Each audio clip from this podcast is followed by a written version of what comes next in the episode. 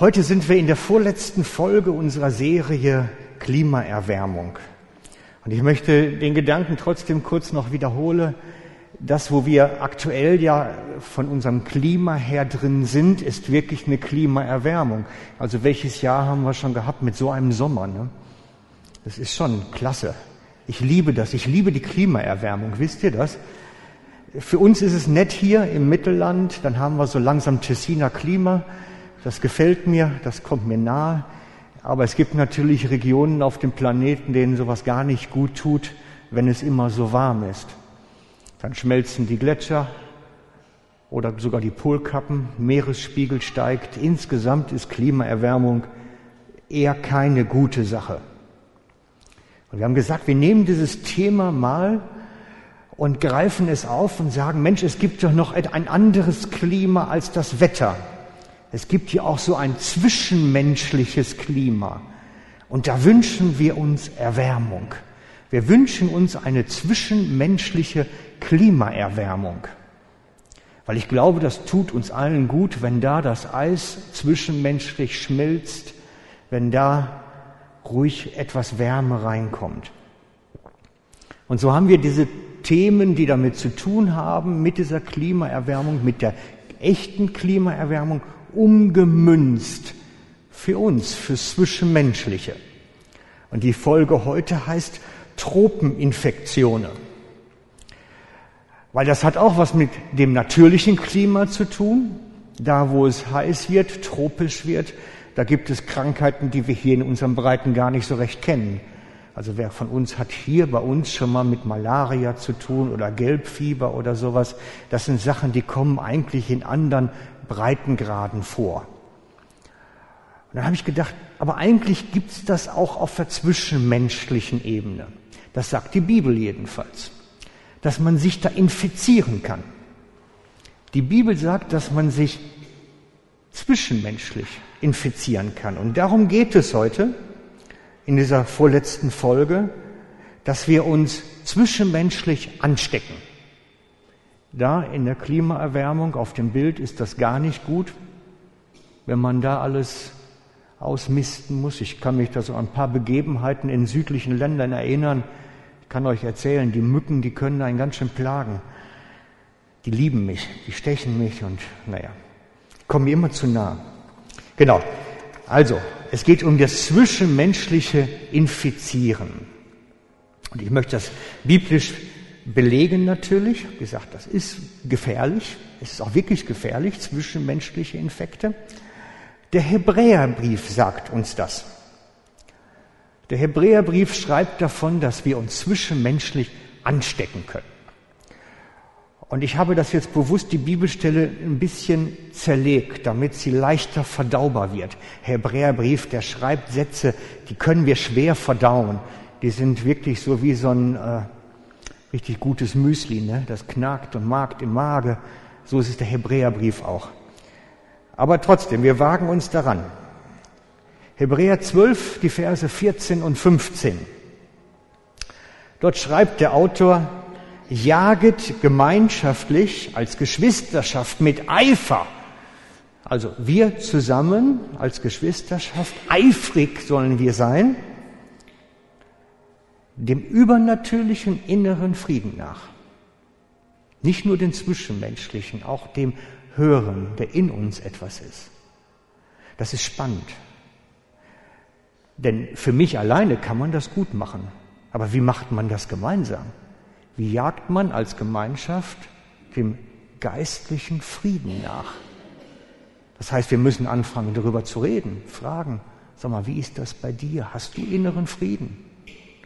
Wie geht es dir? Bist du innerlich aufgewühlt, unruhig? Ist dein Herz unruhig in dir? Oder hast du diesen Frieden in dir? Wenn man das gemeinschaftlich machen will, muss man miteinander ins Gespräch kommen. Das sind heikle Themen, das ist schon sehr persönlich. Und dann aber noch ein zweites. Jagt dem übernatürlichen inneren Frieden nach und der Heiligkeit. Wow. Heiligkeit sollen wir jetzt auch noch sein. Ich fühle mich nicht immer so unbedingt heilig. Wisst ihr das? Wahrscheinlich geht es euch ähnlich. Aber das ist ein hohes Ziel. Wir sollen der Heiligkeit nacheifern. Aber es ist nicht die Heiligkeit des alten Bundes, es ist die Heiligkeit des neuen Bundes, nämlich die Heiligkeit, die Jesus schenkt, durch die wir, die wir von ihm bekommen haben. Der Heiligkeit, die aus Gnade von Jesus geschenkt wird. Und die kann man sich schenken lassen, sich ausstrecken nach Heiligkeit. Wisst ihr, die Heiligkeit, die du produzierst, würde vor Gott sowieso nicht ausreichen. Es wäre ein billiger Abklatsch, ein billiger Versuch, ein irrsinniges, kräfteraubendes Abenteuer. Die Heiligkeit, die Jesus schenkt, ist höher, besser, reiner und wunderbar. Ohne welche niemand den Herrn sehen wird. Selbstgebaute Heiligkeit wird nicht ausreichen an deinem End der Tage. Die Heiligkeit, die Jesus dir schenkt, die wird reichen. Das ist der Kontext vom Hebräerbrief. Hebräer 10.10 10 und 10.12, wer es nachlesen möchte. Und dann kommen wir ins Spannende. Wie kommt man dahin? Dann kommt nämlich, indem ihr, jetzt heißt es nämlich, wie das Ganze geschieht aufeinander achtet, dass nicht jemand von euch an der Gnade Gottes Mangel leide. Dass nicht jemand von euch an der Gnade Gottes Mangel leide. Freunde, der schreibt das zu Christen. Der schreibt das nicht zu irgendwem in Griechenland. Der schreibt das zu Menschen, die sich mit Jesus beschäftigen. Der sagt ihnen, du könntest Mangel haben, nicht genug haben an Gnade. Nicht ausreichend genug. Und dann geht's weiter. Und dadurch bei dem Mangelleidenden eine Wurzel der Bitterkeit in seiner Seele aufsprosse. Durch den Mangel an Gnade, dass das zu wenig ist, entsteht eine Wurzel der Bitterkeit im Herzen, in seiner Seele. Das ist spannend. Da weiß man jetzt, wo die Bitterkeit herkommt. Aus einem Mangel an Gnade. Und ihm den tiefen Frieden Gottes stehle. Die Wurzel der Bitterkeit raubt den inneren Frieden. So hängt das zusammen. Und viele Geschwister dadurch angesteckt und verunreinigt werden. Und viele Geschwister dadurch angesteckt werden. Freunde, man kann sich mit Bitterkeit infizieren. Und das ist ein ganz gefährliches Pflaster. Man kann an Bitterkeit krank werden und andere anstecken. Und die Ursache ist ein Mangel an Gnade. Das ist spannend, ne? Also ich finde sowas, also Menschen sind unterschiedlich, ich finde sowas aufregend. Ihr merkt, wenn ihr mitgelesen habt in der Bibel, das ist eine Auslegungsvariante von mir. Das ist nicht der eins zu eins Bibeltext, deswegen habe ich drüber geschrieben, auf Basis von Hebräer 12 und 14 bis 15.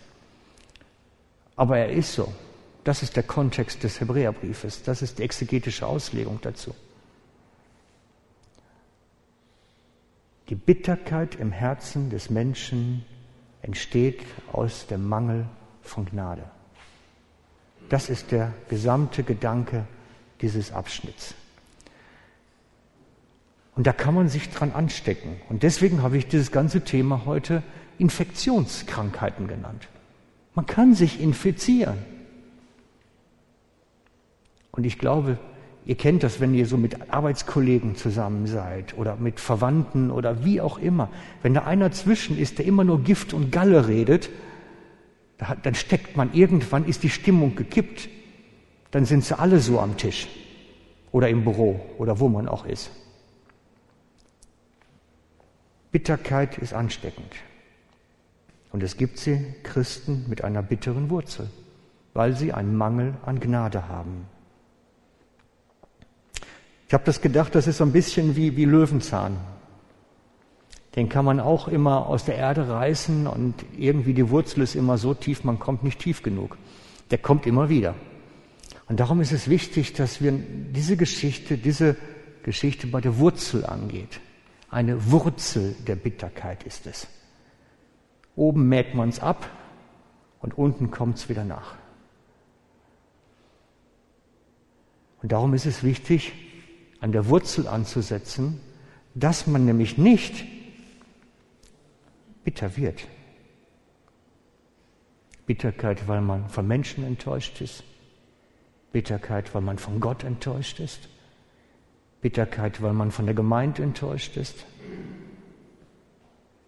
Bitterkeit ist schnell da und sind gefährlich für uns, für unser Umfeld, weil sie rauben uns den inneren Frieden, den Frieden, den nur Gott geben kann. Und wenn ihr so einen Selbstcheck machen müsstet, wie viel von diesem übernatürlichen Frieden ist in mir? Wie, wie ruhig bin ich? Habe ich diese übernatürliche Ruhe Gottes? Kenne ich sie überhaupt? Wenn wir sagen, da ist ein Mangel, müssten wir an der Gnade zulegen. Das ist eigentlich eine ganz hohe Lebensqualität, die Gott uns nämlich geben möchte. Eine hohe Lebensqualität von innerer Frieden und Gelassenheit in allen möglichen Umständen.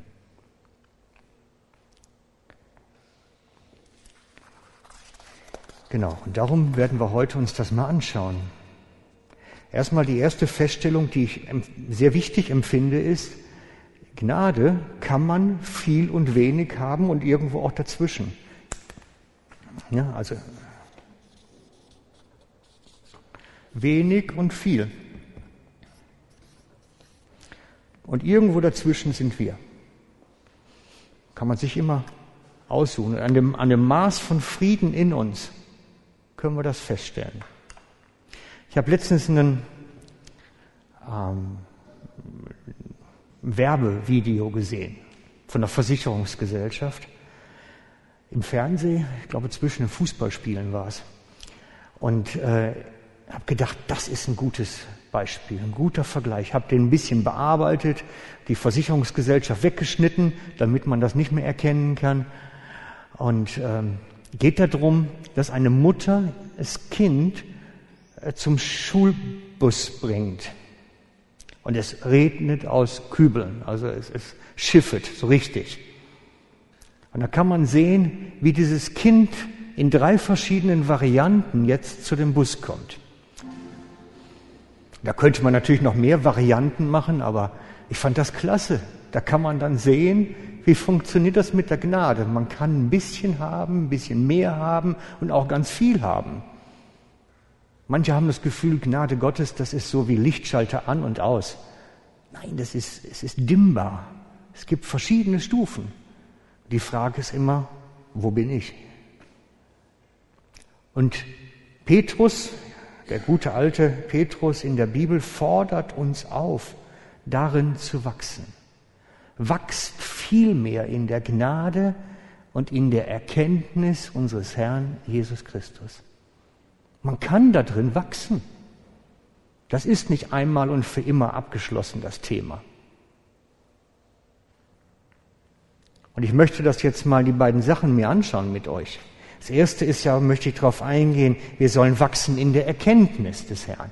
Das sind ja zwei Dinge. Wir sollen wachsen in Gnade und wachsen in Erkenntnis.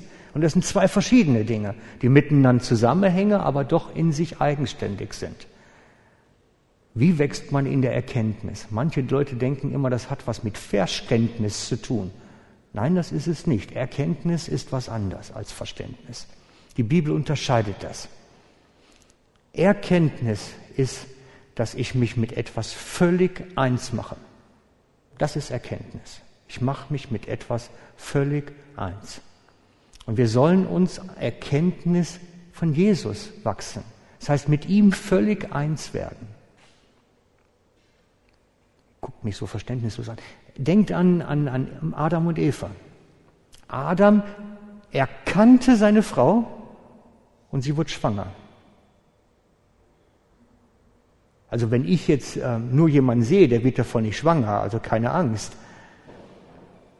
Erkennen in der Bibel meint mit etwas völlig eins werden und es entsteht eine Frucht daraus. Das ist Erkenntnis. Und so sollen wir mit Jesus eins werden, mit ihm Erkenntnis haben, ihn völlig erkennen, wie er ist, mit etwas völlig eins werden und es entsteht Frucht raus. Und darin sollen wir wachsen, in dem Einswerden mit Jesus. Und wir sollen wachsen in der Gnade. Und darauf möchte ich heute nochmal besonders eingehen. Weil ich glaube, dass das ein Schlüssel ist. Ein Schlüssel gegen Bitterkeit, ein Schlüssel gegen fehlenden inneren Frieden, ein Schlüssel für uns alle ist. Das Wachsen in der Gnade. Möchtest du? Das ist die Frage, ne? Also man muss das ja mal fragen. Du kannst jetzt auch abschalten und sagen, ich gehe mal gerade das Rezept für heute Mittag durch. Aber, aber ich möchte euch was, was geben, was Wertvolles.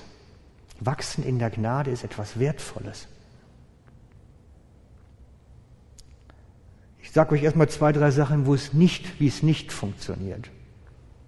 Wachsen in der Gnade hat nichts damit zu tun, dass du mehr Heiligen Geist hast.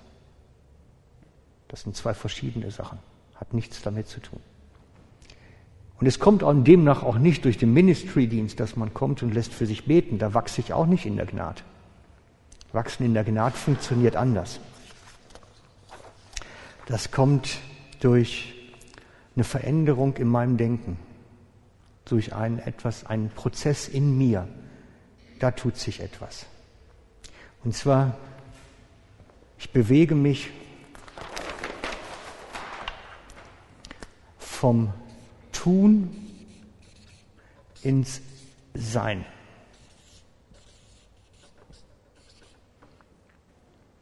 Das ist eigentlich die Veränderung, die passiert. Ich bewege mich vom Tun ins Sein. Von dem Ich muss handeln zu dem Jesus hat gehandelt. Von dem Ich muss jetzt reagieren zu dem Gott reagiert von dem ich muss kämpfen, zu dem Gott kämpft. Ich bewege mich vom Tun, von meinem Tun ins in Gott sein. Das ist vielleicht erstmal ein bisschen theoretisch, aber das gehen wir jetzt gleich ganz praktisch an. Weil da bewege ich mich wirklich von wenig Gnade in viel Gnade. Man könnte es überschreiben, auch Leben wie ein Königskind. Das wäre das gleiche Thema.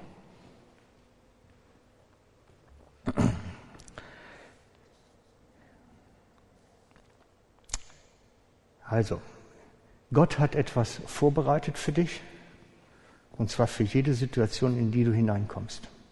Vielleicht kennst du das. Gott hat etwas vorbereitet für dich, und zwar für jede Situation, in die du hineinkommst. Dazu sagt der Johannes, Jesus sagt, ich sage euch, der Sohn kann nichts von sich selber aus tun. Er tut nur, was er den Vater tun sieht. Was immer der Vater tut, das tut auch der Sohn. Das heißt, Jesus hat in der unsichtbaren Welt gesehen, was Gott vorbereitet hat und hat das dann nur ausgeführt. Das ist der Gedanke. Jesus konnte sehen, was Gott jetzt geplant hat, jetzt in dem Moment, wo er gerade drin steht. Nehmen wir mal ein Beispiel. Nehmt den Teich von Bethesda oder Bethsaida je nach Schreibweise. Den Teich, wo die ganzen Kranken immer lagen. Es war ein, ein gemauerter, steiniger Raum mit einem Plateau und der Teich in der Mitte und es lagen Hunderte drumherum. Und Jesus geht her und spricht den einen an. Und er wird geheilt. Einen von hundert. Aber der eine, den wollte Gott jetzt berühren. Der war vorbereitet. Das Werk war vorbereitet von Gott zum Zeugnis. Gott wusste, also Jesus wusste, er hat den Vater tun sehen und hat dann ausgeführt. Und diesen Blickwinkel sollen wir auch haben, schreibt Paulus. Denn was wir sind, ist Gottes Werk. Er hat uns durch Jesus Christus dazu geschaffen, das zu tun, was gut und richtig ist. Gott hat alles, was wir tun sollen, vorbereitet. Vorbereitet. An uns ist es nun, das Vorbereitete auszuführen. Gott hat etwas vorbereitet. Du kommst in eine Lebenssituation, die plötzlich und unerwartet ist. Gott hat was vorbereitet. Was ist dran? Was ist das, was Gott jetzt macht? Manchmal kann es sein warten, manchmal kann es sein was tun. Und das ist das, was ich hier meine. Ich komme aus dem selber tun raus und komme, wenn ich was mache, in das hinein, was Gott schon längst in der unsichtbaren Welt vorbereitet hat.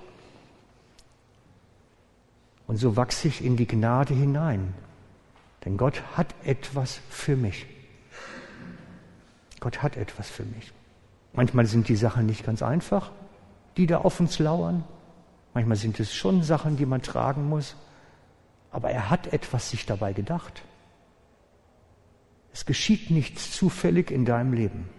Nichts. In der Gnade wachsen heißt nichts anderes, ich lerne mehr und mehr aus dem Leben, was Gott vorbereitet hat. Und das ist mehr, als wir im Moment erkennen können. Es ist ein neuer Lebensstil, es ist anders als das, was wir normal machen. Und dabei brauchen wir uns gegenseitig. Darum ist auch der Vers am Anfang vom Hebräer an eine Gemeinschaft gerichtet. Wir brauchen uns gegenseitig mit der Gabe der Prophetie, mit Gaben, Worten der Erkenntnis und der Weisheit. Wir brauchen einander dafür. Dafür braucht es geistlichen Dienst.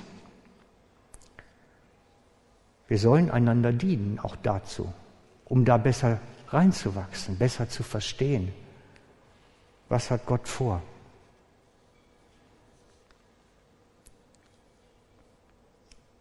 Wisst ihr, wenn man da drin ist wirklich, dann ist man nachmittags beim Kaffeetrinken heute bei Tante Erna oder wie sie auch immer heißen mag und weiß genau, wo man sie ansprechen muss drauf. Das eine Gespräch, dieser eine Satz, um mit ihr ein Gespräch über Jesus zu führen. Das kommt dann wie Gedankenblitz plötzlich. Plötzlich ist der Gedanke da, man spricht es aus und das ist wie ein Fenster, was aufgeht. Das ist im Sein. Ich lebe in Gnade, in dem, was Gott vorbereitet hat.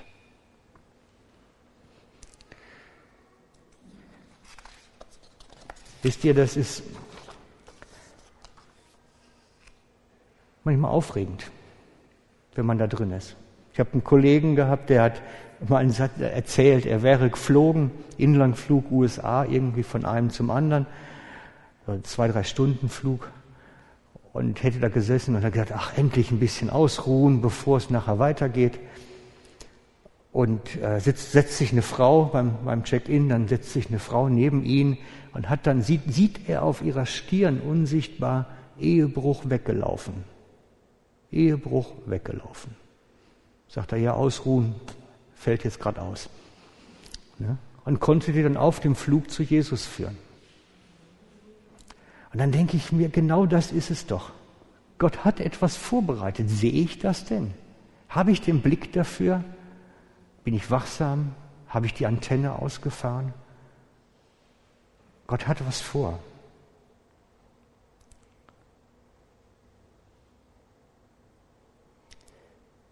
Und ich denke auch, es geht um mehr als das Praktische. Gott hat was vorbereitet, wir führen es aus.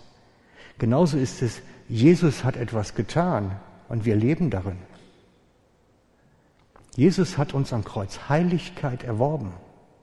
Eine Heiligkeit, die wir nie erreichen würden. Wir müssen sie uns schenken lassen und da drin leben. Er hat uns ein ganz neues Leben gegeben. Aber ich muss darin sein. In dem Leben, was Jesus getan hat. Da ist der Schlüssel für Leben in Gnade und Wachsen in Gnade. Und ich glaube, da haben wir alle mich eingeschlossen, Wachstumspotenzial. Wir haben Wachstumspotenzial in dem zu sein, was Gott getan hat. durch Jesus und was er vorbereitet hat. Das ist das ganze Paket Wachsen in Gnade. Ich lebe in dem, was Gott und was Jesus getan haben. Und dann bin ich im Sein und nicht im Tun. Das ist die Antwort Gottes auf die bittere Wurzel, auf den fehlenden Frieden. Denn ich kann gelassen sein. Ich komme in eine komische Situation, die ich nicht einsortieren kann. Es macht mir Frieden, wenn ich weiß, Gott hat was sich dabei gedacht. Wollen wir doch mal schauen, was er sich da überlegt hat. Das ist eine andere Sichtweise. Das heißt nicht, dass es immer leicht ist. Habe ich nie versprochen. Aber er hat sich was gedacht. Es passiert nicht einfach so. Und ich ähm, möchte einfach eine Geschichte erzählen aus meiner Historie. Einige wissen, dass, dass ich schon mal eine Gemeinde gehabt hat, die mich recht übel auf mich gewesen, zu mir gewesen ist, zumindest einige Leute in der Gemeinde. Und das ist dann nachher zu einem Eklat gekommen und es gab eine große Gemeindeversammlung mit 200 Leuten und da hat mich dann einer von vorne aber sowas von abgeputzt. Das könnt ihr euch gar nicht vorstellen. Das war schon weit, weit, weit, weit ganz da unten. Also Gürtellinie war da nicht mehr zu sehen. Und es hat sich keiner getraut zu widersprechen. Und ich saß dazwischen und habe dann gedacht, ja, was passiert jetzt hier? Herr, was hast du dir jetzt dabei gedacht? Nein, ehrlich jetzt. Ich habe Frieden gehabt, weil ich wusste, Gott ist am Wirken. Irgendwas läuft hier. Irgendwas ist da. Das ist eine andere Sichtweise und es schafft Frieden. Und ich wusste, es, es kommt gut und sonst wäre ich heute nicht hier. Ich bin dankbar dafür, dass ich da raus musste. Sonst wäre ich da ja immer noch. Mein Gott, bloß nicht. Wenn ich daran zurückdenke, bin doch viel lieber hier bei euch. Aber das, das ist das mit dem Frieden. Ich komme in eine Situation, die ist völlig chaotisch. Da, da bricht gerade alles zusammen. Da wird auf einen eingeprügelt und mit was weiß ich, mit Worten und keiner unternimmt was. Und unterm Strich hat sich Gott was dabei gedacht. Als würde es nie so rauskommen, wie es rausgekommen ist. Niemals. Und es war im Nachgang gut. In dem Moment braucht man das nicht, aber im Nachgang war es gut. Und das ist das, wenn ich, wenn ich da drin sein kann, Gott ist drin, er macht was jetzt, jetzt läuft was, schafft das Ruhe, selbst im schlimmsten Chaos, in der schlimmsten Situation, schafft das Ruhe.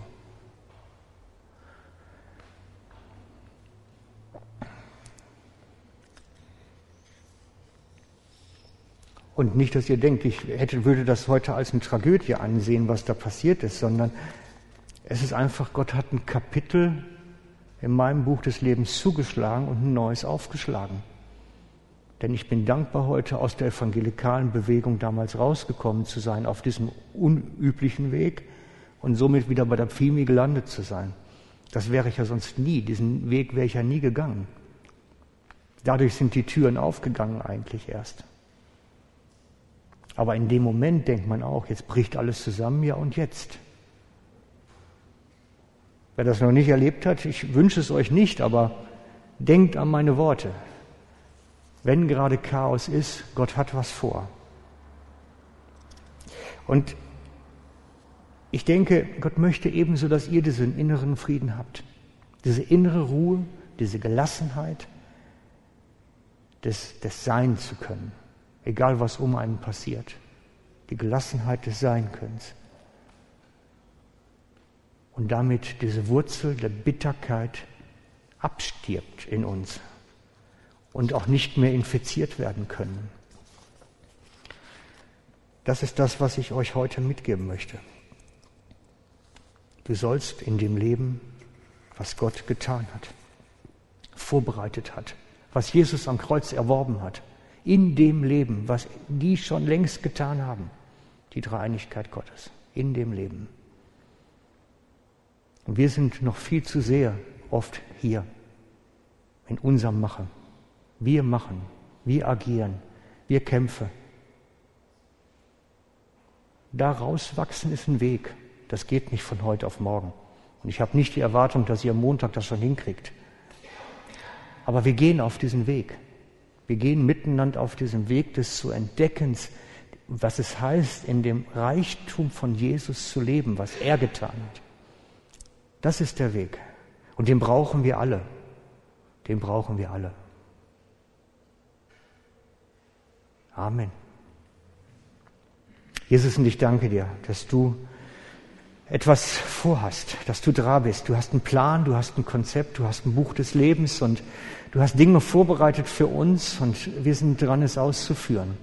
Und ich möchte dich bitten, dass du kommst und in uns diese Sinne schärfst, dass wir das wahrnehmen können, was du da hast, dass wir es verstehen können oder sehen können, diese Spur, die vor uns im Sand geht und ihr hinterhergehen können, weil du es gut meinst auch wenn wir das Gefühl haben, es ist jetzt aber ganz schräg. Du hast etwas vor für uns und für alle, die mit uns zu tun haben. Amen.